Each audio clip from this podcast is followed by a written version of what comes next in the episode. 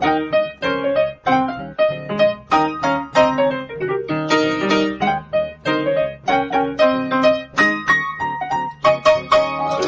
und herzlich willkommen zu Was denkst du denn? Mein Name ist Nora Hespers. Mein Name ist Rita Molzberger. Und wir haben es geschafft. Wir sitzen vor den Mikrofonen und äh, wir können euch eine neue Folge Was denkst du denn aufnehmen und damit frohes neues Jahr im Prinzip. Ja, genau, das darf man ja bis Karneval auf jeden Fall noch sagen. Manche auch bis Ostern. Da sind wir ganz flexibel. Je nachdem. Die Rita hat sich ein Thema gewünscht. Ich weiß gar nicht, ob du es in der letzten Folge schon angekündigt hattest. Ich, ich glaube meine, ja. am Ende ja, weil ich bei der letzten Folge das Gefühl hatte, zu sehr zerfasert zu sein, habe ich mir gewünscht, systematischer zu sprechen, habe ich mir von mir selber gewünscht. und ähm, mich gefragt, worüber man denn gut systematisch sprechen könnte. Und dann habe ich mir selber ein Bein gestellt und gesagt, über Macht und Machttheorien systematisch zu sprechen, läge nahe, nach dem, was wir die letzten paar Male eigentlich schon alles besprochen haben. Und auch, weil ich mich im Zusammenhang mit mehreren Abschlussarbeiten an der Hochschule ein bisschen mehr damit mhm. beschäftigt mhm. habe, lag das meiner Meinung nach nah. Und dann ist mir aufgefallen, als ich versucht habe, es zu systematisieren und zu ordnen, dass das natürlich wieder ein fast nicht zu ordnendes Thema ist. Aber ich dachte, gerade bei, ich dachte gerade bei Fass kommt kein T hinterher, sondern ein Fass ohne Boden. Fast ohne Boden ist, genau. Es ist fast ohne Boden das Thema. Das ist fast ohne Boden. Genau. Ja, ich lass mich überraschen. Ich habe das im, äh, bei uns auf der Website schon angekündigt unter dem Titel Prächtig, mächtig mit zwei Ä. Mhm. Nicht, dass es da zu Verhörern kommt. Bei mir war der Arbeitstitel, weil wir ja eigentlich zwei Folgen draus machen wollten, Macht und macht nichts weil ich versucht habe, naja, es sollte ja auch Sinn ergeben. Und ja. ich habe versucht, mich streng an die Gedankenetikette zu halten, dass man einen Begriff zunächst mal aufbaut und fragt, wie das Begriffsumfeld so ist, was da dran hängt an Theorien und so weiter und dann erst seine Dekonstruktion anschaut oder seine Ränder und seine Schwierigkeiten. Das wird im Gespräch schwierig sein, weil man ich immer schon mit sagen. Gedanken und Worten dahin eilen möchte.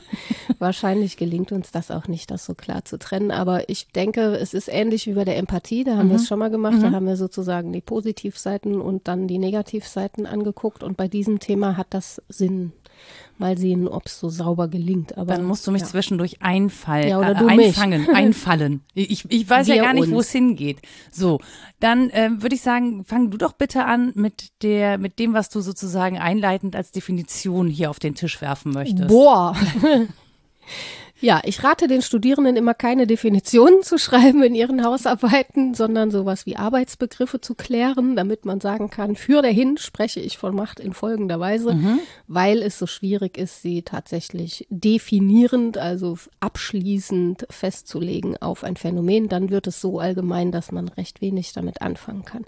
In jedem Fall geht es bei Macht darum, die eigenen Überzeugungen und Wünsche durchzusetzen bei Max Weber steht notfalls auch gegen den Willen des anderen, dem gegenüber ich das durchsetzen möchte. Das ist schon ein Zusatz, den man ähm, bedenken muss, mhm. weil es dann natürlich eine bestimmte Form von Machtausübung ist. Und es gibt eigentlich mehrere Theoriestränge mit Ä zur, zur Macht. Der eine ist eher subjektorientiert und fragt danach, was Macht für eine Ressource am Einzelnen ist, also wie viel Macht habe ich, welche Art von Macht habe ich. Da habe ich auch so ein bisschen Differenzierungen dabei, können wir gerne gemeinsam durchgehen, gucken, ob wir Phänomene finden. Und der andere Theoriestrang würde sich eher auf die Seite schlagen, zu sagen, das ist gar nicht so subjektabhängig. Es ist natürlich etwas, was mit Subjekten zu tun hat, aber es ist nicht so sehr eine Ressource, sondern es ist eine Beziehungsform oder mhm. eine Diskursform. Und das erste ist vielleicht die eher gewohnte Art, Macht zu sehen, also als eine Ressource, über die wir verfügen, weil das historisch bei uns auch so gewachsen ist. Da können wir gerne näher hingucken, was es da schon so alles gab in der Philosophiegeschichte. Und das zweite, also es eher diskursorientiert und gelöst vom Subjekt zu betrachten, ist etwas, was wir der Postmoderne verdanken und dem Poststrukturalismus. Das hatte sein großes Momentum in den 1990ern und um 2000 rum. Ähm, da reden wir dann auch über Judith Butler. Über die hattest du beim letzten Mal, glaube ich, gesagt, oh, das steht da auch noch im Regal. Da wollte ich immer mal drüber sprechen. Äh, ja, das steht da auch immer noch. Ja, der jetzt liegt hier auf dem Tisch. ist es dasselbe? Ähm, das weiß ich gar nicht. Was hast du denn im Regal stehen? Du hast Hass spricht, habe ich dir, glaube ich, mal mitgebracht. Ich weiß es nicht. Ich da ist was Gelbes. Ich sehe es von hier okay. aus. Also ich habe die Psyche der Macht dabei, das Subjekt Ich glaube, das hast du mir geschenkt. Das wäre dann eher so der zweite Teil. Also das wäre mein Vorschlag, das zu sortieren. Dass wir vielleicht erstmal gucken, was für Machtphänomene gibt es denn, welche Ausgestaltung kann das haben, ähm, auch welche Bewertungen haben wir da schon so durchgespielt und spielen wir aktuell durch. Und dass wir uns dann in einem zweiten Teil angucken, ob das dann alles so stimmt oder auch wie Machtabbau dann funktionieren würde. Das ist eine Frage, die mich sehr umgetrieben hat, nachdem ja. ich mich damit beschäftigt hatte. So. So, ich habe Gedanken dazu. Und los. zwar, und los. Und zwar finde ich das gar nicht so, so einfach zu trennen. Also du hast es ja gerade getrennt und ich finde das aber überhaupt nicht einfach zu trennen ähm, also von der Situation her gedacht und von Beziehungen her gedacht. Also zum einen ähm, sind das ja Beziehungen zwischen Menschen. Das heißt, zwischen uns könnte es ein Machtgefälle geben, mhm. wenn wir das wollten oder ausspielen würden. Mhm. Ähm, ich habe hier zum Beispiel die Macht, den, den Stoppknopf zu drücken ja, und das nicht das zu veröffentlichen. Die also, habe ich dir sehr gerne zugestanden, diese Macht. Genau, also das wäre sozusagen so eine Macht auf einer Beziehungsebene. Mhm. So, und ähm, dann hast du gesagt, dann gibt es die Macht. Diskursmacht. Diskursmacht, genau. Das ist ja die Frage, ähm, an welche Position ich gelange, um sozusagen in einen Diskurs eintreten zu können.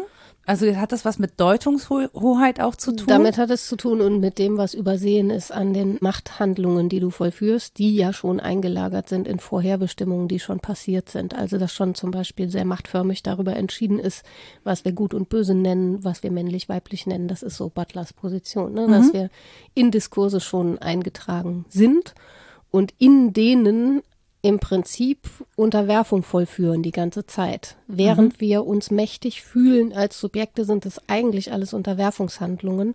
Und das Paradoxe daran ist, dass wir anders Macht auch gar nicht agieren können als in Unterwerfung. Und dieses Paradox ist was, was wir eben erst sehen, wenn wir auf die Diskurshoheiten gucken und auf das, was wir alles nicht bestimmen, warum ne, jemand mit einem Finger an einem Knopf Dinge entscheidet. Das ist jetzt sehr reizvoll, es einfach mal auszuprobieren. So, und in der älteren Position oder in der älteren Denkweise oder in einer anderen Denkweise würde dieses Knopfbeispiel und du hast die Macht darüber, dieses Gespräch zumindest nicht mehr öffentlich weiterlaufen zu lassen, bedeuten, ähm, dass dir Macht eingeräumt ist und du die hast als mhm. eine Ressource. Und das stimmt ja auch. Also ich würde sagen, es ist dann eher Autoritas als Protestas. Es gibt so eine Herrschaftsform von Macht, die du an dich reißen könntest und über mich bestimmen. Das würde dir bestimmt gelingen, da habe ich keine Frage. Aber es gibt eben an. auch die von außen zugestandene machtvolle Position und das ist eigentlich Autoritas. Also wenn Menschen dir zugestehen, ja, du sollst diejenige sein, die das entscheidet, dann ist das deine Autorität und eine Form ähm, Herrschaft sozusagen auszuüben, die aber legitim ist. Ja. Ja. Und dann habe ich mich aber darüber gefragt, da, was denn mit den Machtstrukturen ist, weil mhm. die gehören ja eigentlich dazu. Also es ist ja nicht nur Beziehung und Diskurs, sondern es ist ja auch Struktur, weil um an, also wenn ich gesellschaftlich Macht ausüben möchte, dann muss ich in einer bestimmten Struktur eine bestimmte Position einnehmen können. Und diese Strukturen sind ja irgendwie gesellschaftlich vereinbart, warum auch immer, aus welchen Hintergründen auch immer. Und es ist ja auch ähm, in Gesellschaften, und ich glaube, das kann man schon an der Mehrzahl so sagen, also in Gesellschaften sehr unterschiedlich gelagert, wie diese Machtstrukturen beschaffen sind. Also mhm. wer, wieso, weshalb an Macht, in machtvolle Positionen kommt. Und dann hat es häufig auch mit Beziehungen zu tun, aber ich glaube in einer anderen Art und Weise. Also dann sind es nicht so Beziehungen zwischen Subjekten in dem Sinne, sondern zum Beispiel Wirtschaftsbeziehungen. Ja, oder zwischen Institutionen oder genau. bürokratische Beziehungen, ja. die man hat, gesellschaftliche, politische, wie auch immer. Genau. Das ist gar nicht so weit weg. Ich behaupte auch nicht, dass das zwei total unterschiedliche Weisen sind, über Macht zu sprechen. Ich glaube, es sind zwei Blickwinkel auf dieselbe Sache, die mhm. aber wichtig sind. Also beide im Blick zu haben, ist meines Erachtens wichtig, denn wenn wir über Macht sprechen, sprechen wir, wie gesagt, über die Möglichkeit, Wirkungen hervorzubringen. Und die von Moment zu Moment jeweils neu hervorzubringen, ist eine unglaubliche Anstrengung. Mhm. Ich glaube, dass wir deswegen institutionalisieren, dass wir uns also Formen schaffen, an die wir für eine Zeit lang irgendwie ein Häkchen machen und sagen, das ist soweit akzeptiert dass auf diese Weise Macht agiert wird von den und den Personen, die die und die Ämter innehaben. Das steht aber immer auch zur Disposition. Ob man das gut ausübt zum Beispiel oder schlecht, das ist übrigens ein Erbe der christlichen Denktradition, das zur Macht dazukommt, ähm, dass man über die Angemessenheit ihrer Anwendung nachzudenken hat. Mhm. Bei Machiavelli ist das anders. Den werden viele kennen. Den Fürst äh, geht es dann nur um Macht ich nur und den Machterhalt. Namen. Der hat halt so eine Theorie vorgelegt, wie man am besten regiert im Prinzip. Und da spielt dieses die Angemessenheit der Anwendung überhaupt keine Rolle. Es geht nur darum, wie man sich gut durchsetzt. Mhm. Und wir sind es, so glaube ich, gewöhnt, auch aus dem Erbe der Demokratie heraus, dass das nicht sein kann, dass es nicht nur darum gehen kann, wie man es gut ausübt, sondern dass wir ähm, darüber sprechen wollen, ob es legitim ist oder nicht und mhm. dass das dann auch wechselt. Aber bis sich Strukturen ändern, das war ja dein Punkt, dauert es dann eben sehr lange, weil wir institutionalisiert haben, um nicht von Moment zu Moment je neu entscheiden zu müssen. Ich denke, dass es einfach zu kraftaufwendig ist, das jeweils neu zu entscheiden. Jeden Tag neu zu wählen, wer regieren soll und in welcher Weise zum Beispiel. Heute möchte ich Oder wie die Arbeitsteilung aufgeteilt sein soll, das funktioniert hm. halt nicht. Also das wäre eine Form von Anarchie, die das Gesellschaftliche unlebbar macht. Das geht nur mit sehr wenigen, wahrscheinlich ja, nicht ich, mal mit wenigen Personen. Ich wollte gerade sagen, das geht halt in, für Communities. Ne? Ja. Naja, das, das gibt es ja. Also ja. Also es gibt ja immer noch Gesellschaften, die kleiner sind, die in Communities leben ja. und dann auch diesen also versuchen als Community zu überleben. Ich genau. glaube, es hat mit der Größe der Gesellschaft und Gesellschaften zu tun. Also es kann zum Beispiel auch ganz unabhängig von, ähm, von so großen Machtstrukturen sein, dass zum Beispiel in kleinen Gemeinden, mhm. ja, sagen wir einer dörflichen Gemeinde, das ganz anders gelebt wird, auch wenn es eine übergeordnete große Machtstruktur gibt, dass es sozusagen so kleiner Dienstweg und so ja, ja. in einer Gemeinde, in einer Gemeinschaft einfach anders gehandhabt wird. Ja, das erleben wir gerade ähm, im großen Feld Kirche versus wie der Glaube vor Ort gelebt wird. Mhm. Das geht ja. zum Teil diametral auseinander.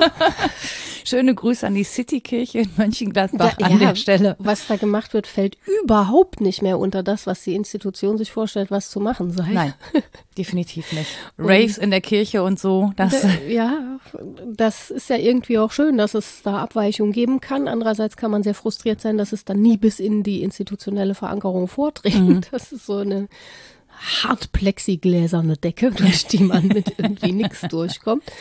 Aber das erleben wir oft, dass es im Kleinen Verabredungen, ähm, Strukturen gibt, die sich im Großen so nicht abbilden. Aber es ist auch nicht strukturlos. Selbst mhm. in diesen nee. kleinen Communities ist es irgendwie meistens sogar über Ritual recht gefestigt, verhandelt, wer was zu tun hat zum Beispiel. Arbeit und äh, Macht hängen auch sehr eng zusammen. Das hat Eugen Fink sehr schön diskutiert. Und wie eben die eigenen Überzeugungen und Wünsche zur Wirkung gebracht werden. Das ist irgendwie organisiert und meistens relativ stabil. Je weniger Personen beteiligt sind, da gebe ich dir recht, desto schneller kann man das auch mal anders verhandeln. Aber wir sehen auch, wie unfassbar stabil das ist, wenn es einmal etabliert ist. Mhm. Ich habe gerade noch so einen anderen Gedanken dazu, weil ich so denke, so in kleinen Communities sind die intersubjektiven Beziehungen einfach viel bedeutsamer. Also, ne, was so die direkten Auswirkungen ja. angeht, weil man das sofort mitbekommt.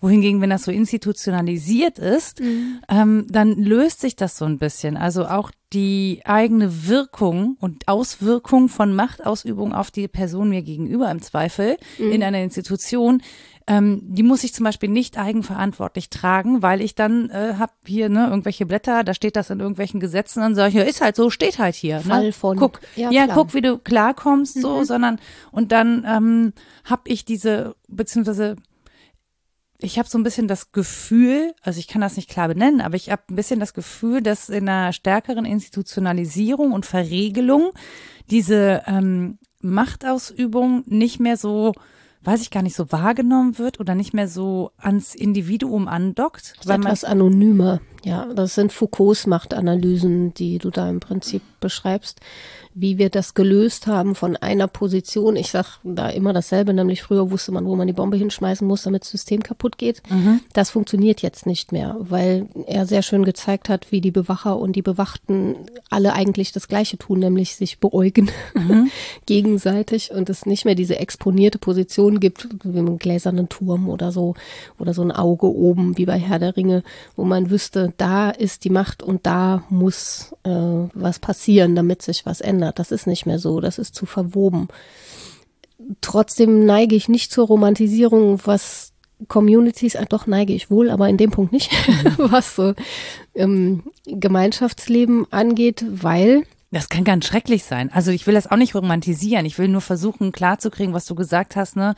Wie, wo, an welcher Stelle sind diese subjektiven Beziehungen und wo, wo fangen diese Strukturen an? Wo geht das mit dem Diskurs hin? Ja. So, also mir fehlte, glaube ich, die Struktur als Zusammendenken dieser beiden Positionen ja. und versuche das jetzt einfach so ein bisschen für mich klarzukriegen, wie ich das ähm, verorten kann in einem Bild. Ja, also um den Satz zu beenden, weil die subjektiven, intersubjektiven Beziehungen natürlich auch sehr machtmissbrauchsanfällig sind.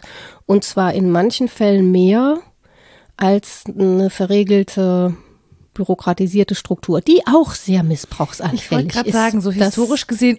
Ja, ja, also die ist es dann im großen Stil. Mhm. Und im Kleinen, was so Machtspiele angeht, da gibt es verschiedene Formen von, da gibt es auch sehr schöne Analysen zu, ist es natürlich so, dass Menschen miteinander zum Beispiel auch in therapeutischen Beziehungen oder in sozialarbeiterischen Beziehungen, gerade da, wo sie ins intersubjektive Gespräch miteinander kommen, auch Spielchen spielen können und das auch tun. Mhm. Und sich dann Macht, das war ja der Punkt, recht subtil äußern kann, so dass demjenigen, der da äh, ja unterworfen wird, gar nicht klar wird, dass das gerade passiert.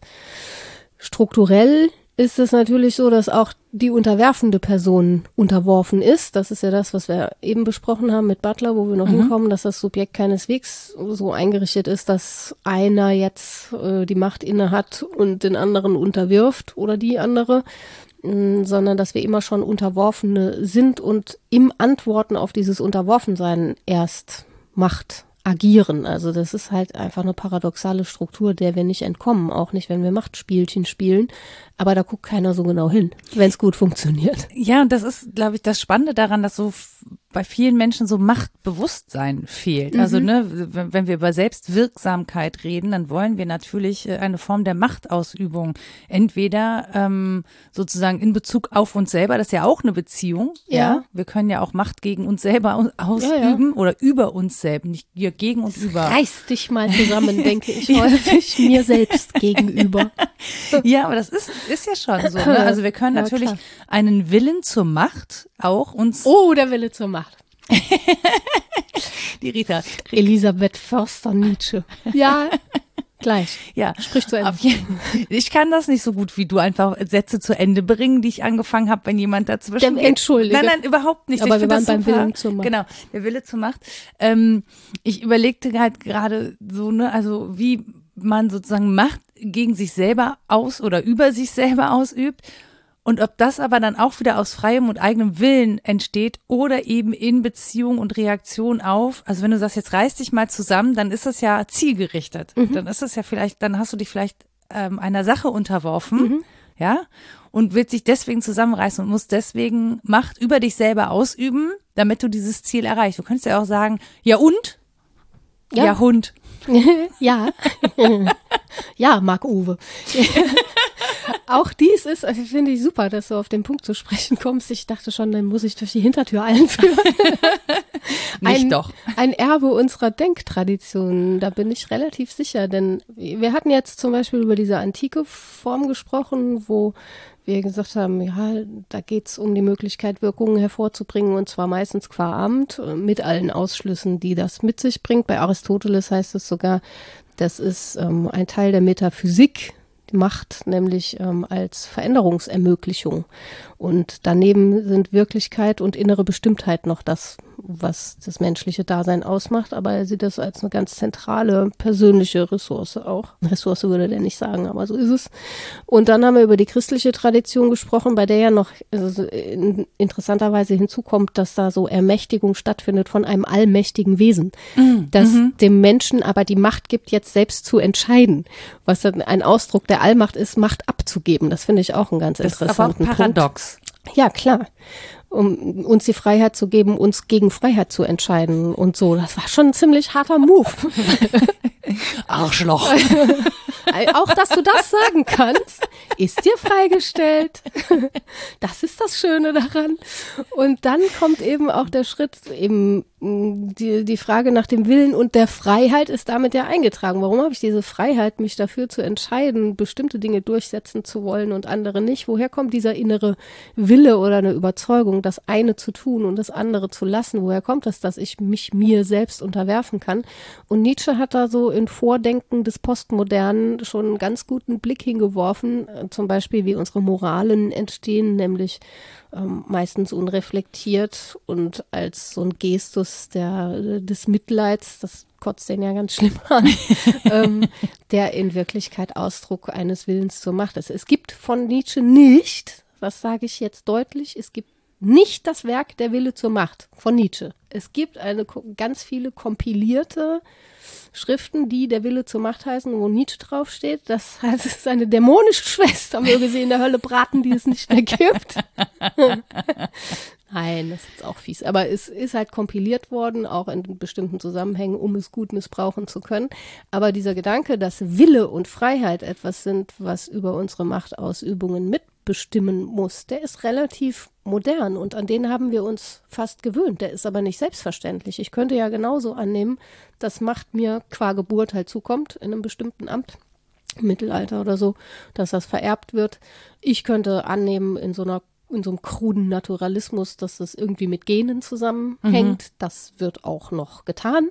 Man kann äh, von allen Seiten her sehr seltsame Machttheorien begründen. Und Sehen wir ja auch in anderen äh, Zusammenhängen oder religiösen Zusammenhängen, ja. ne? Hinduismus, äh, Kastensysteme, die es da gibt, ne? Kafala-System. Also ja, wer da was wie eingeräumt genau. hat und deswegen was machen darf, das ist aber menschengemacht. Und dahin den Blick zu wenden bedeutet auch, dass wir schon mit einem Fuß aus der Tür sind aus dem ganzen System, weil es dann ja heißt, wenn wir es als Menschen gemacht haben, dann können wir es schon auch anders machen.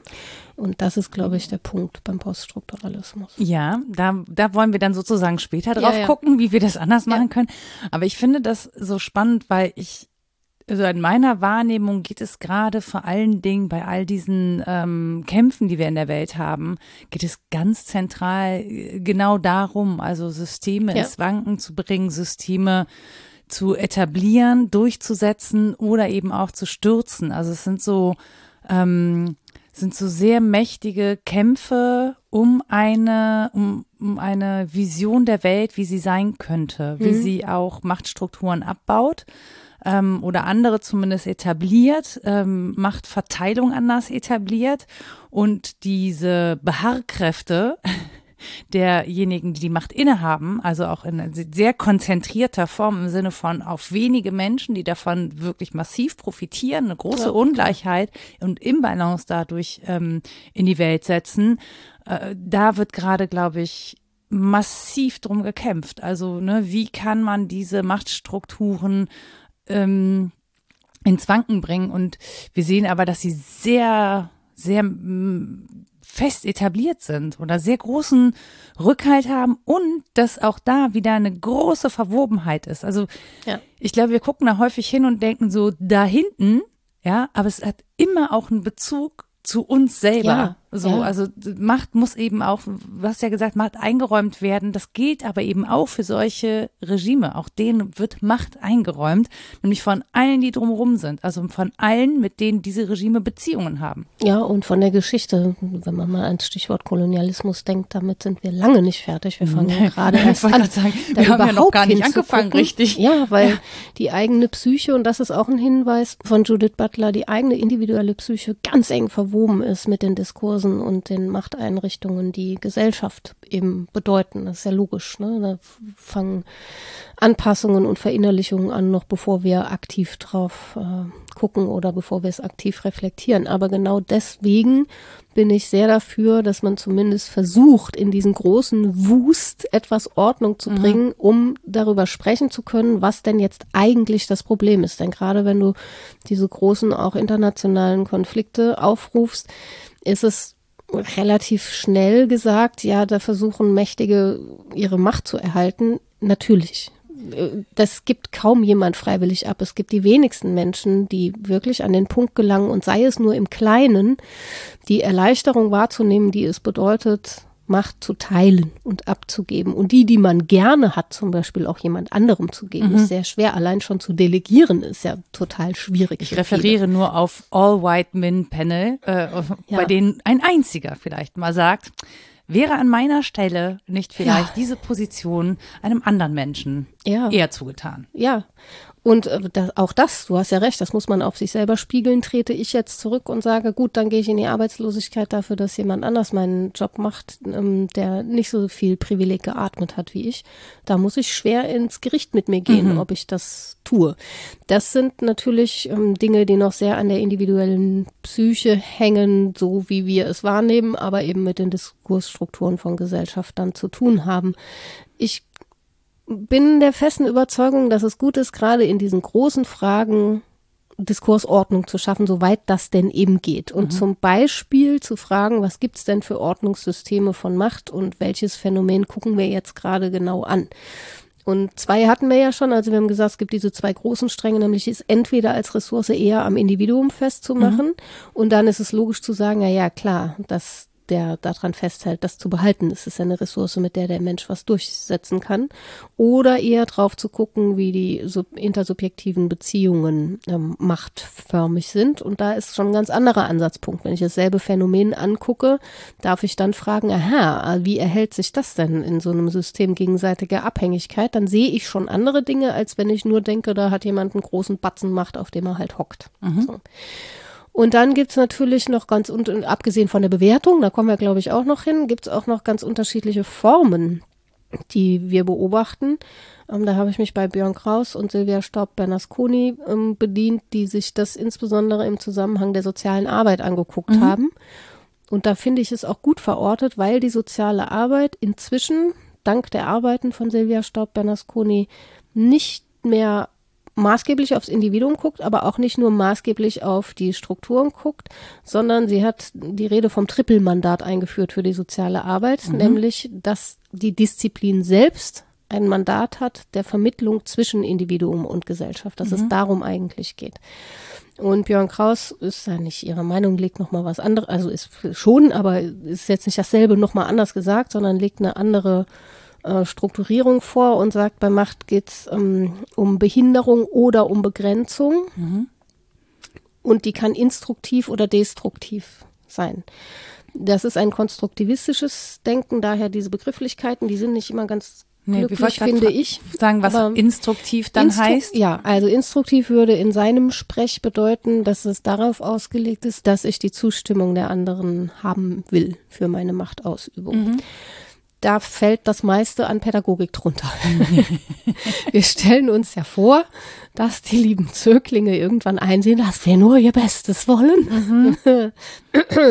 Was eine Form instruktiver Machtausübung ist, die die Zustimmung der anderen erheischen will. Also, also sozusagen äh, den Konsens vorgeben, um bis zur Pubertät. ja, ja und einzusetzen. Ja, und um das mal weniger flapsig zu sagen, natürlich auch Einsicht zu bieten in meine Handlungsmaximen. Warum mache ich das so und nicht anders? Dass ich so will, dass der andere freiwillig mitmacht, ähm, dass ich dem an bestimmten Stellen eben auch Entscheidungsgewalt mit einräume, Partizipation und all diese Dinge. Das erinnert mich alles an gewaltfreie Kommunikation, wo ich immer denke, naja, Gewalt, gewaltfrei ja. ist sie ja an der Stelle nicht ausschließlich, also sie ist gewaltfrei, indem sie versucht, sozusagen nicht Macht überzustülpen, aber es ist trotzdem eine also wenn man Machtausübung nicht als Gewalt in Form von, ich will jemanden verletzen, aber als eine Gewalt etwas zu tun, also, definieren? Ich sehe das genauso. Gewaltfreie Kommunikation gut gemacht heißt nur, dass man in besonderer Weise seine Möglichkeiten, Wirkungen hervorzubringen, auch gegen Widerstände, mhm. ich zitiere ja. hier von meinem Zettel, einfach gut beherrscht. Ja. Und zwar kommunikativ. Und ja. da kommen wir gleich noch drauf. Kommunikationsmacht ist ein Riesending. Absolut. Und dann tut man immer so, als hätte man, wieso? Ich habe nur was gesagt. Mhm. ich habe ich, ich hab nur eine Frage gestellt. Ja. so, halt die richtige. Tja. Bam. Ja, und destruktiv heißt eben im Gegensatz dazu, dass ich nicht drauf setze, dass es gegenüber irgendwie mitmachen muss, sondern dass es notfalls auch gegen den Willen der Struktur oder der Person ähm, durchgesetzt wird. Und auch da, ich, da kann man nicht so schnell sagen, das eine ist das Gute und das andere ist das Böse, bei so Kindeswohlgefährdungen und Inobhutnahmen, ich sage ja, es ist aus dem Feld der sozialen Arbeit, da kannst du nicht drauf zählen, dass das immer instruktiv gelingt. Du in Gefahrensituationen ja, gilt die Destruktion da. vor allen Dingen der Zerstörung der Gefahr. Genau, und ähm, da ist dann eben auch viel Behinderungsmacht, die einem was verbietet mhm. und sagt, nee, bis dahin und weiter geht du das dann nicht über nicht. die Straße. Ja, geh nicht auf der inneren Kanalstraße spielen. Ach ja, und die ganzen Anrufungen und so. Gestern war ich mit dem Rad unterwegs und jemand fuhr in einem Gebiet, wo es eine Kita und zwei Schulen gibt, da wo 30 ist mit so Gefühl 75. Hm, schön. Hatte das Fenster offen, das war gut, weil ich dann wusste, dass er mich hört, wenn ich rumbrülle. Hier sind echt viele Kinder, habe ich gebrüllt. Und dann war der auch so kurz vor Aussteigen und mir die Nase brechen. Aber ich kann ja von 0 auf 100 sehr schnell eskalieren, also charakterlich deswegen er sich dann doch nicht getraut, weil er dachte, uh, Hulk auf dem Fahrrad. Nee, da steige ich nicht aus. Er hat in deinen Augen die Boxhandschuhe blitzen sehen. Ha, töten, Wille zum Töten. Nein, ist auch gemein. Aber ja, also wenn es um Machtdurchsetzung geht und darum, vielleicht auch für andere einzutreten. Ich weiß, dass das so ein Gestus des Adultismus ist mhm. und der Paternalismus und so. Aber an bestimmten Stellen entscheidet man sich dann eben dafür. Auch eher destruktiv und behindernd die eigene Macht, wo man sie denn hat, wenn es dann überhaupt eine Machtform ist, auch auszuüben. Ja, und abgesehen von diesen Sortierungen, ähm, da kommt dann noch hinzu, ob sie legitim oder illegitim ist. Das ist jetzt wieder Staub-Bernasconis ähm, Theorie, die da ganz deutlich drauf guckt, wann etwas legitim ist und wann illegitim. Geht sie da von Rechtsprechung aus? Auch, ja, klar. Also das ist mit juristischen Einlassungen eng verbunden. Gerade bei der sozialen Arbeit gibt es so ein dickes Kompendium mhm. Recht in der sozialen Arbeit. Die müssen auch eine echt harte Klausur schreiben. Ja, das klingt so. Ähm, und für dieses Feld ist das wahnsinnig wichtig. Aber es geht natürlich über Jura hinaus, wie immer, weil Jura eben auch Ethik und Normativität befragen muss. Ja, eben, genau. Das ist ja, also wenn wir uns Gesetzesgebung angucken und wirklich gerade mal gucken, was da diskutiert wird im Sinne auch von, was behindert Menschen, ja, ja was macht ihnen etwas möglich. Da haben wir auch in der Rechtsprechung immer noch sehr viel Behinderung, ja. ähm, von der man sagen würde, okay, vielleicht gucken wir da nochmal drauf, weil eben, also im Kontext gelesen ist das irgendwie nicht mehr so up to date, was wir da machen. Ja, genau. Also, dass man zu neuen Auslegungen zu kommen hat, einfach weil die Phänomene dann auch anders aussehen, als sie noch vor ein paar Jahrzehnten aussahen. Was es jetzt heißt, alleinerziehend zu sein, ist was anderes, als es in den 70ern hieß. Trotzdem ist man immer noch in der Top 3 der armutsgefährdenden äh, Statistik, wenn man ein alleinerziehendes Elternteil ist. Also mhm. bestimmte Dinge sind, wie du gesagt hast, ja auch sehr beharrlich und mhm. auch da darf man näher hingucken. Aber genau aus diesen Gründen habe ich in der sozialen Arbeit nach Machttheorien geguckt, weil ich glaube, da wo Menschen miteinander zu tun haben und dem Klienten, der Klientin was ermöglichen wollen, da findet man die passende Theorie dazu. Darf ich dazu noch eine Frage stellen? Weil du, äh, ja, mal gucken, ob ich die beantworten kann. Das ist eine komische Frage. Nein, weil ich dich nicht schon wieder unterbrechen wollte, weil ich gesehen habe, dass du gerne weitersprechen wollen würdest. Nö. Aber ich hatte einen Gedanken äh, zum Instruktiven und weil du gesagt hast, ähm, dass man sozusagen ermöglichen möchte, dass, und dann habe ich mich gefragt, dass Menschen auch an Machtpositionen kommen. Also möchte man sozusagen ja. ähm, eine Tür öffnen, dass Menschen zum einen äh, in die Lage versetzt werden, zu ihrem Recht zu kommen, also Unterstützung zum Beispiel zu erhalten, ja. so dass man sozusagen in der Art ähm, für die Menschen ein Scharnier in die Gesellschaft bildet, wo, von der sie im Zweifel abgetrennt sind durch ihre wie auch immer geartete Lage. Ähm, und ist das zweite sozusagen, ähm, dass man dafür sorgen möchte, auch dadurch, dass Leute dann eben äh, sich sozusagen selber besser helfen können. Also, ja, Empowerment nennt man Und das, das war vorher anders bei der Sozialarbeit? Der Gestus war anders. Das okay. kam ja sehr auch aus der Caritas. Mhm aus Gründen ne, und hatte sehr den Gestus, wir helfen denjenigen, die weniger haben oder der Mensch am Rand ist unsere Mitte. Ich werde nicht müde, dieses SKM-Motto zu zitieren, damit es demontiert werden kann. ähm, dass, ja, der Gestus war anders und nicht irgendwie schlechter oder böser, sondern einfach andere, eine andere Gedankenwelt. Anderes Menschenbild. Ja, mhm. und auch andere historischer Herkunft, weil das tatsächlich im Mittelalter diejenigen, die mehr hatten von etwas, Ressourcen, abgegeben haben an diejenigen, die wenig hatten und der Gestus dann nicht so sehr war und jetzt ermächtige dich selbst und werd mal Handwerker, sondern dass man eben in der konkreten Armutssituation hilft. Und da kommt soziale Arbeit ein Stück auch her aus dieser Tradition. Das heißt, wenn ich eine Richtung formulieren wollen würde, war das vorher eine Macht von oben nach unten und jetzt ja. soll sie eher auf Augenhöhe stattfinden, ja, sozusagen genau. ähm, die eigene Macht und der machtvolle Position zu benutzen, um eine andere Person in einem ebenfalls bedingt machtvolle Situation zu bringen. Also den Umständen entsprechend würde ich das nennen. Ja, richtig. So. Und da kommt dann dieses Trippelmandat noch hinzu, nämlich wahrzunehmen, dass man diese Rolle hat und auf ja. sie zu reflektieren und mit ihr sinnvoll was anzufangen. Mhm. Das finde ich wirklich ein Gedankensprung, der total dran war irgendwie, mhm. dass man den Blick wendete von der Beziehung zwischen Klient und helfender Person, also ne, in Anführungszeichen, und dann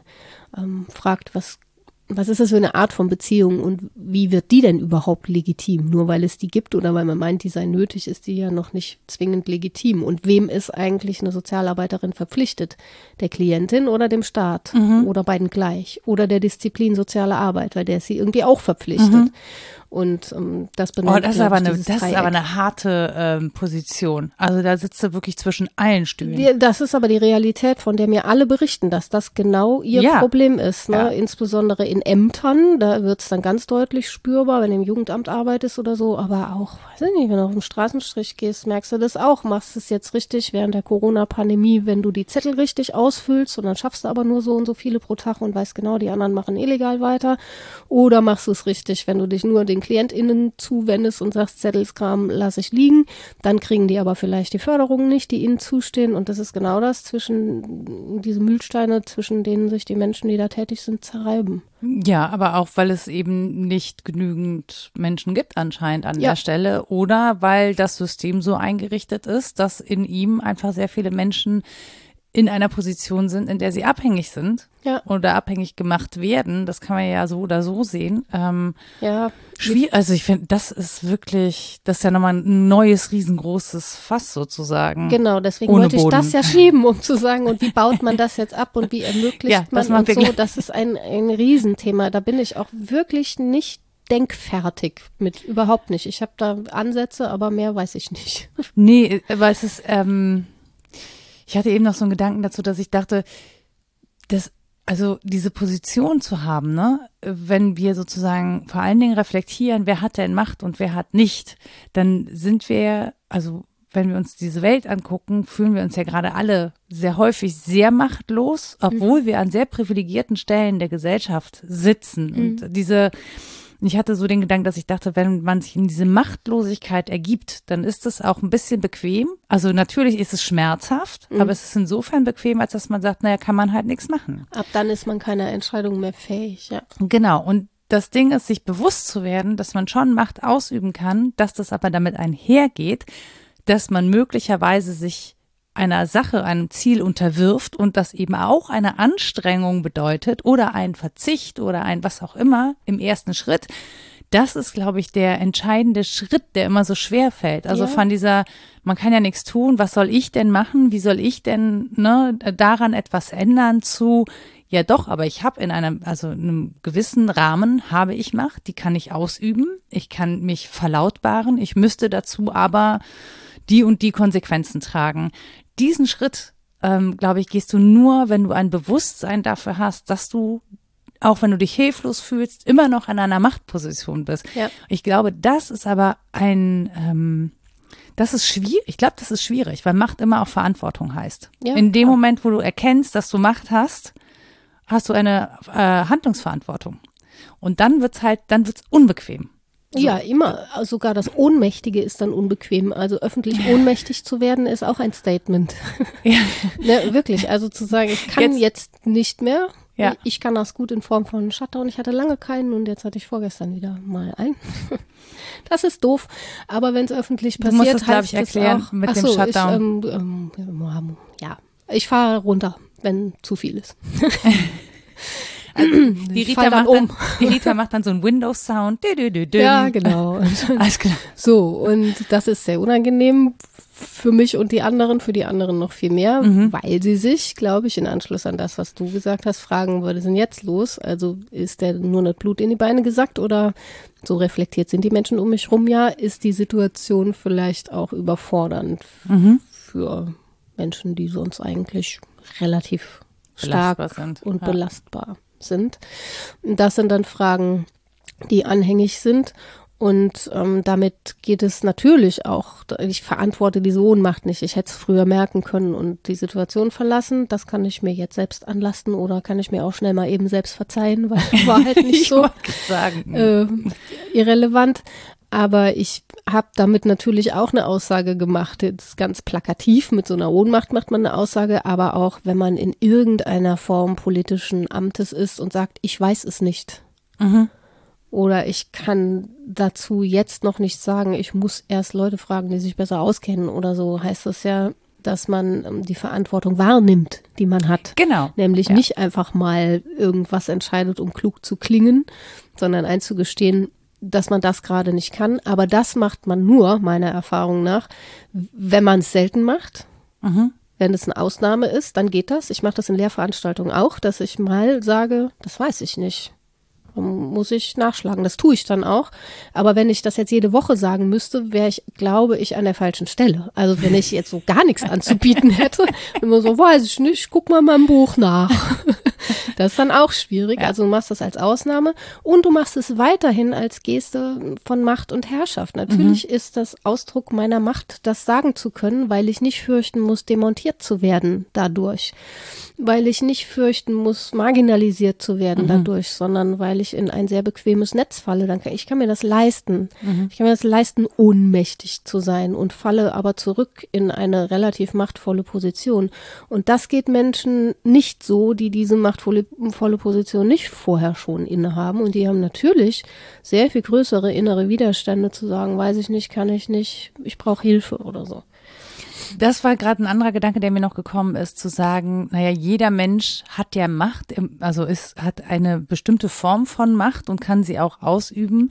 Ähm, man muss sie nur erkennen ist aber auch so eine Form, wo, also da kommen wir, ja, da kommen wir aber in die Richtung Hashtag Eigenverantwortung. Mhm. Ne, ihr habt ja Macht, dann macht mal. Ja. Also, weißt du, so, macht wo ich mal ist gut. Richtig. Ja. Ja, ne, wo ich so denke, so, nee, das ist es aber auch nicht. Also es ist genau. nicht so einfach gelagert, dass man sagt, naja, wir alle können etwas tun, also macht's Jetzt haben mal. wir aber den Diskurs ja schon so geordnet, dass ja. wir sagen können, warum das nicht funktioniert, weil man dann nämlich nur sagen würde, das ist eine Ressource, jetzt nimm sie halt und tu was damit. Und so genau. ist es aber nicht. Es ist abhängig von den intersubjektiven Beziehungen und vom Diskurs und von den Herrschaftsformen, an die wir uns so gewöhnt haben. Und wenn da keine Position für mich eingeräumt ist oder keine Handlungsmöglichkeit, dann muss ich schon sehr kreativ werden und auch wahnsinnig viel Energie aufbringen, um auf diesen Anruf zu reagieren. Jetzt mach halt mal. Muss ja erstmal wissen, wie und mit wem und mich überhaupt ja, so fühlen, als könne ich das. Genau, aber das ist mein Punkt, dass ich sagen würde, das, was als Eigenverantwortung ähm, in die Welt geschrien worden ist, ist eigentlich ein Alleinlassen. Ja, das oft. hat nämlich das nicht diese, diese intersubjektiven Beziehungen im Kopf, sondern nee. wenn ich das nur auf das Subjekt spiegel und sage, das ist deine eigene Verantwortung, dann löse ich es ja von der Beziehungsebene. Ja. Und das ist es halt nicht. Und deswegen finde ich das gerade so spannend, weil ich finde, in dem ganzen, in dem Gesamtkontext, wie wir das gerade besprechen, wird es einfach nur nochmal deutlich, wie zynisch das ist, hm. einfach zu sagen, in, aus einer machtvollen Position heraus, in der ich Dinge entscheiden und regeln könnte, ja, das ist eure Verantwortung. Ja, ist mir egal. Da funktioniert es nicht. Ja, das ist eben auch um das Versagen am selben festmachen zu können. Ne? Wenn es ja, nicht ich klappt, wollte ist das, auch selber schuld. Ja. ich wollte das nur noch mal unterstreichen. Ja. Also, ne, dass das eben äh, schwierig richtig. ist an der Stelle und dass mir das gerade so aufgeht, in, wie, also in diesem Gesamtkontext, wie zynisch das ist. Ja. Also da, das war mir schon vorher auch klar. Es ist nicht so, als hätte ich das vorher nicht geahnt oder gewusst. Aber ich finde, es wird, es, also, ich habe gerade schon wieder so ein. Kannst du sagen, du, so ist destruktiv, illegitim und das Machtmodell ist sehr alt, in dem das gedacht ist. So. Ja, schon irgendwie, ne? Und dann ist Ruhe im Karton. Sage ich jetzt nicht. Ich habe etwas gedacht, das ich nicht laut ausspreche. Hm. Ich habe Macht über meine Gedanken nicht, aber über das, was ich davon veröffentliche. So. Das kann ich ja dann später vielleicht hören und dann habe ich ein Goodie bekommen, das sonst keiner bekommen hat. Mega. Möglicherweise. Machen wir einen kleinen Insider daraus. Okay. Dann würde ich jetzt zum Abschluss dieses ersten Teils anbieten, ja. dass wir nach den verschiedenen Formen von Macht, wie Staub Bernasconi sie vorlegt, zumindest mal gucken, weil mhm. man dann auch fragen kann auf dieser Matrix sozusagen, wie denn ihr Abbau gelingen könnte, wenn er denn überhaupt uh, gelingen kann. Wir bereiten das vor und machen einen Cliffhanger. Das ist didaktisch ganz geil, ne? Ja, schon. Also folgendes. Die Rita hat den, hat den Cliffhanger auf einem kleinen beschriebenen Zettel ja, dabei. Ja, den habe ich schon so lange mit mir rumgetragen. Guck mal, der ist schon so weich an den Rändern. Kennst du das, wenn ja, Papier ja, so, mm. so ja. äh, wenn ich jetzt mit meinen schwitzigen Textur verliert. mit meinen schwitzigen Fingern da drüber Und reibe. weil mit Bleistift geschrieben auch nicht mehr so ganz gut erkennbar. Das war ich gerade. Uh, nee, nee, das war hinten in meiner Hosentasche und ah, naja. Da will jetzt auch keiner mehr drüber wissen. Aber ich habe es ja auch in meinem Kopf. Das ist ja jetzt mehr so eine Erinnerung.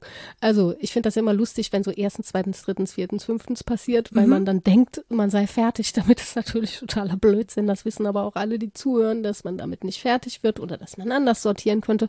Und trotzdem ist es ja hilfreich und irgendwie so eine Ja, ich finde das gut. Also los. Es gibt nach Silvia Staub-Bernasconi äh, zum ersten die Körpermacht die ist ja zum einen physische Stärke, also was man so alles durchsetzen kann, weil man eben ja der Stärkere ist oder die. Genau, wie man sich inszenieren kann, gehört aber auch dazu. Mhm. Also da geht es jetzt nicht drum, wie viel man so Bank drücken kann, sondern wie man sich im Raume hervorbringt. Und auch, das fand ich schön, den Hinweis, da habe ich nämlich direkt auch dran gedacht, wie gut man sich entziehen kann. ich bin sehr gut darin, Nebenausgänge zu benutzen. Und das ist eine Form von Körpermacht, also sich entziehen, mhm. ja, bestimmte Dinge nicht mitzumachen. Das zweite wäre die Ressourcenmacht. Und da geht es klar um ja. Rohstoffe einfach, um Kapital, aber auch um den Raum, den man einnehmen kann und um Titel und all diese Dinge. Befreiung von Care-Arbeit? Ja, dafür, dass das an andere Menschen machen. Äh, das dritte wäre Artikulationsmacht. Da hatten wir es eben schon mal von, wie gut man urteilen kann, mhm. zum Beispiel, wie gut man äh, sortieren kann, glaube ich auch, und ähm, wie gut man kommunizieren kann. Da fällt dann auch die gewaltfreie Kommunikation drunter, wie du sehr schön spitzfindig äh, angemerkt hast. Das hat mir sehr gut gefallen. Vielen Dank dazu. Das vierte wäre Definitions- und Modellmacht. Das ist so, welches Wissensrepertoire habe ich, über welches Know-how verfüge ich, also mhm. welche Dinge kann ich gut machen, kann ich mein Fahrrad selbst reparieren, gehört da genauso zu, wie kann ich über Soziologie genauso informiert sprechen wie über Neurobiologie. Da Selbstverständlich. Manche Menschen, oh, es gibt Menschen, die sind erstaunlich, glaub mir. Ja, ja, ganz bestimmt, aber ich, ich dachte gerade so, hä? Ich nicht. Ja, ja genau. Das fünfte ist ähm, Positionsmacht, also Autorität, mhm. die so von außen über die Position zugeschrieben ist. Da geht es um Einflussmöglichkeiten im System. Qua Amt. Qua Amt, genau. Und das sechste wäre Organisationsmacht. Also wie sind meine sozialen Beziehungen organisiert? Über was verfüge ich formell, aber auch informell? Das ist was, was in der sozialen Arbeit immer wieder besprochen wird. Auch die Rolle der schwachen Beziehungen genauer anzugucken. Wie ist mein Netzwerk organisiert? Bei Bourdieu würde es, glaube ich, ja, eher soziales Kapital heißen. Was, was heißt genau schwache Beziehungen, dass ich wenige habe oder dass sie nee, nicht sehr intensiv sind? Genau, also dass das nicht so seine Allererstbeziehungen sind, vielleicht nicht, weiß ich nicht, die klassische Kern- oder Kleinfamilie, mhm, sondern das, was so außenrum ist, mhm. aber relativ stabil. Also zum Beispiel, was würde ich sagen, die Menschen, die ich täglich sehe, ohne das wirklich wahrzunehmen, ja.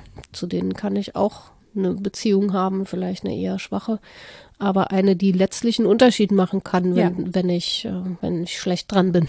So. Okay, ne, ich wusste nicht, wie stark oder schwach, ja. ne, also wie, wie das definiert ist. So konzentrisch, glaube ja. ich. Also, dass du guckst, was ist nah an mir dran, mit mhm. wem habe ich super oft zu tun, was ist weiter weg, mit wem habe ich sehr selten zu tun, ähm, dann ist es vielleicht. Es können ja überraschenderweise auch starke Beziehungen sein, ohne dass ich sie bis ja, genau. bisher als solche wahrgenommen habe. Deswegen das war genau ich mit dieser Punkt. Zuschreibung so unglücklich. Aber das ist genau der Punkt, dass ja. die häufig die stärkeren äh, sind und man die nicht so auf dem Zettel hat. So, und dann kann man natürlich fragen, wenn man das jetzt als Interaktionsmodell denkt, vor allen Dingen, da sind wir ja jetzt irgendwie dann auch angekommen, dass wir uns von diesem Ressourcenmodell irgendwie lösen wollen. Wenn also alle diese Formen in intersubjektiven Beziehungen eine Rolle spielen, und das tun sie, mhm. würde ich sagen, wir aber so tendenziell ja, skeptisch sind, was die reine Machtausübung in großer Freude angeht. oh, super, wenn ich viel von allem hab, total geil, kann ich die anderen besser unterwerfen. Ist auch eine Haltung, aber es geht vielleicht ja eher um gute intersubjektive Beziehungen, die davon leben, dass man eben auch teilt und abgibt und zwar auch macht. Und da habe ich mich dann gefragt, wie das wohl gehen soll. Genau, und die eine, den einen Gedanken, den ich dazu noch hatte, wo es tatsächlich dann wahrscheinlich eher ungesund ist, ist ja, dass Menschen in großen Machtpositionen häufig ihre Unterwerfung äh, auch kommunizieren, nämlich ihre Unterwerfung unter ein großes Ziel zum Wohle der Allgemeinheit. Oder Sachzwänge werden auch gerne herbeigeführt. Genau, mhm. so Sachzwänge, aber die, wenn ihr jetzt so im Sinne von Despoten, also ja. wirklich sehr mächtigen Menschen an, an Schaltstellen in einem Land denken, dann sind die oder kommunizieren sie zumindest immer auch, sie seien etwas unterworfen oder hätten sich etwas unterworfen und mhm. würden ein großes Opfer bringen ähm, in der Position, in der sie sind. Also da ist immer auch so eine Opfererzählung mit drin. Ja. Ähm, das hat Hannah Arendt super rausgearbeitet in Elemente totaler Herrschaft, ähm, weil sie ja äh, zeigt, dass da ja Nationalsozialismus ja. und Kommunismus eigentlich ähnlich sind, genau in diesem Punkt. Genau, genau in diesem, ja, da gibt es ja, glaube ich, auch noch andere Formen. Aber ja, ja. jetzt ohne Hannah Arendt kritisieren zu wollen, das äh, Dafür ja, müsste ich sie erstmal in, in der Intensität welches, lesen. Ja. egal welches System, es kann diesen Grundzug annehmen, ja. wenn genau diese Argumentationsschiene bedient wird. Ja. Genau. Ne, also auch ideologisch, wenn wir von ja, Kirche ja. ausgehen, zu sagen, ne, ich diene etwas, ja. ich habe gar keine Macht, ich diene etwas. Mhm. genau. Ja, Herrschaft und Knechtschaft. Da reden wir dann gleich drüber. genau. Ähm, war das jetzt die, diese erstens, zweitens, drittens, viertens, fünftens, war das jetzt das Fazit zur Folge oder möchtest du noch eins Nö, wir können anbieten? Fazit versuchen. Ja. Also die Sortierungsversuche kann ich anbieten. All Bitte. das Kluge, was wir so was du gesagt hast, versuche ich zu rekapitulieren, aber ich das hast nur, ja du gesagt. Ich habe nur dumme Bemerkungen gemacht. Nein, das ist nicht wahr. Jetzt gibt's hier Machtausübung am Mikrofon. So, Ruhe da hinten. Oder drückst den Knopf. Also wir haben nach einer Arbeitsdefinition, nein, ein, nein, einem Arbeitsbegriff von Macht gesucht und mhm. den glaube ich gefunden, indem wir gesagt haben, es geht bei Macht um die Möglichkeit, Wirkungen hervorzubringen, gegebenenfalls auch gegen Widerstände diese Wirkungen hervorzubringen. Es kommt übrigens aus dem Indogermanischen, das habe ich gar nicht gesagt, von Mach, Mögen und Vermögen. Also es geht um einen recht neutralen Begriff erstmal. Da hängt noch nichts dran. Es geht nur darum, was man so tun kann. Und wir haben unterschieden in zwei große theoretische Modelle, nämlich Macht zu denken als einen großen Haufen von etwas, den man besitzen kann oder nicht besitzen kann. Also als Ressource, die so am Individuum klebt oder auch nicht klebt. Oder Macht als Beziehungsform zwischen den Individuen, also nicht so sehr was der Einzelne oder die Einzelne mitbringt oder hat, sondern wie sich das im Handeln agiert und haben auch schon gesagt, es hängt natürlich eng zusammen. Dann haben wir ganz bisschen auch auf die historische Tradition geguckt, glaube ich, und unterschiedliche Machtformen in der Antike besprochen. Ähm, da wird das als Eigenschaft von Seiendem schlechthin verhandelt. Alles Seiende hat Macht, nämlich Dynamis, also sich zu entwickeln, eine Kraft zu entwickeln. Ähm, sowohl bei Platon als auch bei Aristoteles in unterschiedlichen Ausdeutungen und bei anderen noch viel mehr, Thukydides und so. Ist ein Stein ein Seiendes? Ja, große Behaarkraft. äh, kann zu Sand werden, auch ganz geil. Ich kann nicht so gut zu Sand werden wie ein Stein. Aber zu Staub. Ja, das stimmt.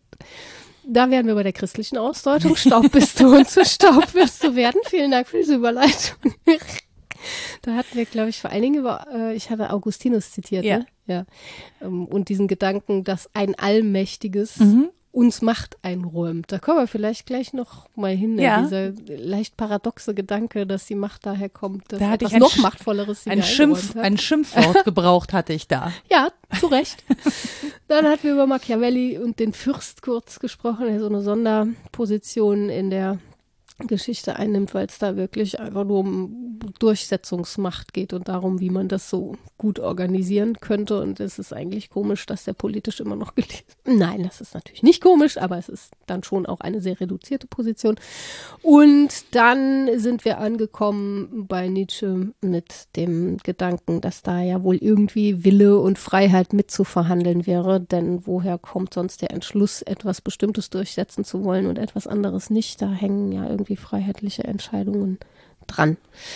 Ähm, ja, über das, Potentia und ja. Violentia haben wir nicht. Egal. Auf jeden Fall sind wir dann rausgekommen bei, wir haben dann eher über diese Beziehungsformen gesprochen mhm. in unterschiedlicher Hinsicht. Und du hast völlig zu Recht gesagt, also gerade auch im, im politischen und den Konflikten, die wir gerade so erleben, sollten wir darauf mal den Blick wenden, wie sich solche Machtpositionen auch zementieren gesellschaftlich, nämlich gerade durch Diskursmacht. Mhm.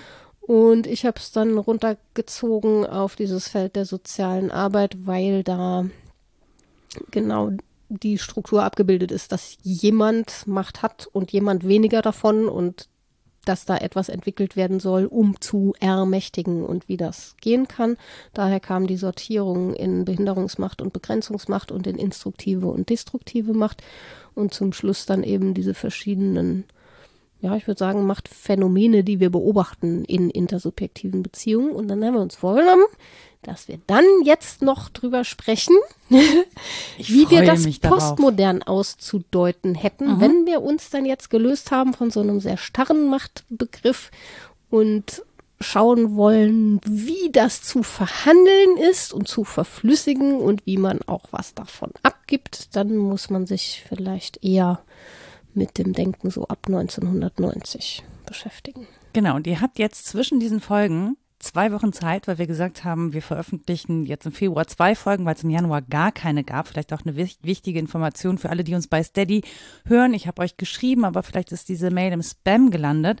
Und für alle, die in den zwei Wochen, die zwischen diesen beiden Folgen liegen, gerne nachlesen möchten, ja, was wir hier besprochen haben, hat Rita eine umfassende Literaturliste. Naja, die ist nicht so. Also gut, dann versuche ich jetzt die zu zitieren, über die wir bisher gesprochen haben. Ich mhm. habe dann nachher zusammengefasst für ja. alle beiden Folgen. Okay, diesmal kam vor allen Dingen vor ähm, am Ende Hannah Arendt Elemente und Ursprünge totaler Herrschaft, Antisemitismus, Imperialismus, Totalitarismus. Ähm, Eugen Fink hatte ich genannt, mhm. weil er die Engführung macht, die klug ist, zwischen Arbeit und Herrschaft als Grundphänomen menschlichen Daseins zwar zu unterscheiden, sie aber gemeinsam zu besprechen, weil sie so eng zusammenhängen. Das Buch heißt auch Grundphänomene des menschlichen Daseins. Kapitel 17 und 18 sind da besonders über äh, Herrschaft und Arbeit. Dann hatten wir über Björn Kraus gesprochen, der das für die soziale Arbeit analysiert hat. Das Buch heißt Macht in der sozialen Arbeit, Interaktionsverhältnisse zwischen Kontrolle, Partizipation und Freisetzung. Mhm. Ähm, Friedrich Nietzsche kann man da ganz gut lesen. Ich würde da empfehlen zur Genealogie der Moral. Oder man sucht in der äh, Nietzsche Source Online-Ausgabe, wo die ganze kritische Gesamtausgabe verfügbar ist, mhm. mal nach so Dingen wie Wille oder Freiheit oder so und kann sich die zentralen Stellen anzeigen lassen. Und dann habe ich noch zwei von Silvia Staub-Bernasconi zitiert. Das eine heißt Menschenwürde, Menschenrechte, soziale Arbeit, die Menschenrechte vom Kopf auf die Füße stellen. Das ist nämlich genau ihr Projekt. Und das zweite ist ihr Aufsatz in dem Sammelband von Björn Kraus und Wolfgang Krieger. Ähm, ihr Aufsatz heißt Macht und kritische soziale Arbeit in dem genannten Buch von eben. Und Foucault hatten wir kurz. Foucault, stimmt. Den habe ich gar nicht mit aufgeschrieben, aber. Äh, er kam uns trotzdem. Ja, besonders das. Was ist das nochmal? Strafe? Das Überwachen und Strafen ja, genau. kann man lesen. Oder, ja. Guck mal, da habe ich doch ein bisschen was behalten.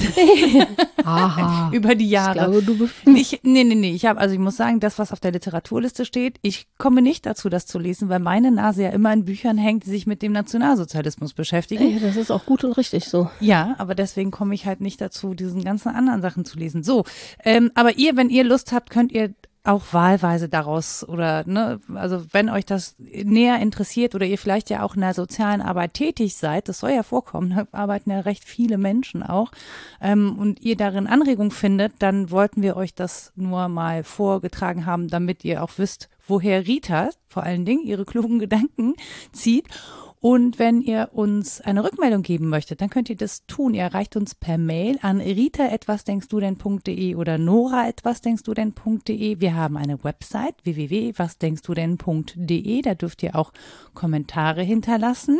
Ihr findet uns auf Mastodon unter wasdenkstudenn@podcasts.social.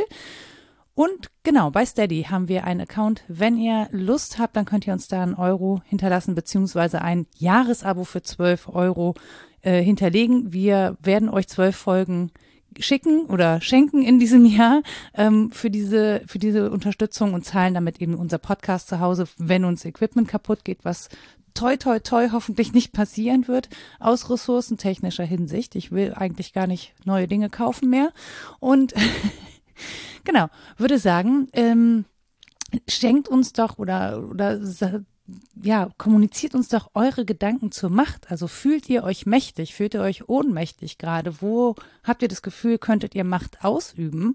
Ähm, das würde mich zumindest interessieren. Man könnte es gerne auch bei Mastodon einen kleinen Post hinterlassen oder so. Und dann würde ich sagen, habt eine gute Zeit und die Rita und ich, wir nehmen jetzt einen Schluck von einem Getränk und dann hauen wir rein und produzieren euch direkt die zweite Folge hinterher. Also. Mal sehen, wie das wird. Ja, bis dann. Tschüss. Tschüss.